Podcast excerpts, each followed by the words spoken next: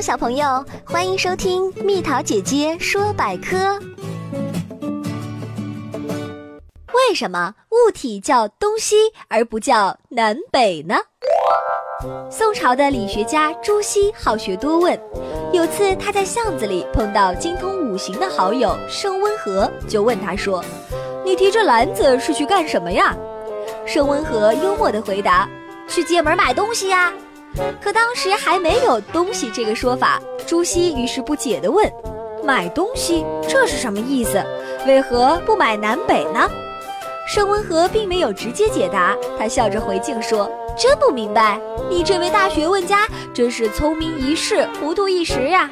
你把五行和五方对照一下，就会豁然开朗啦。”朱熹独自思考着：“东即木，西为金，南属火。”北乃水，突然他如梦初醒，原来盛温和是用了诙谐的语言说上街去买金木之类可装入篮子的物品，这对应起来不就是东西吗？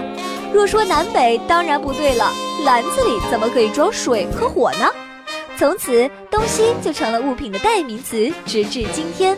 宝贝儿，如果你喜欢蜜桃姐姐，想和我做朋友，就关注我的微信公众号吧，名字是“宝贝晚安”。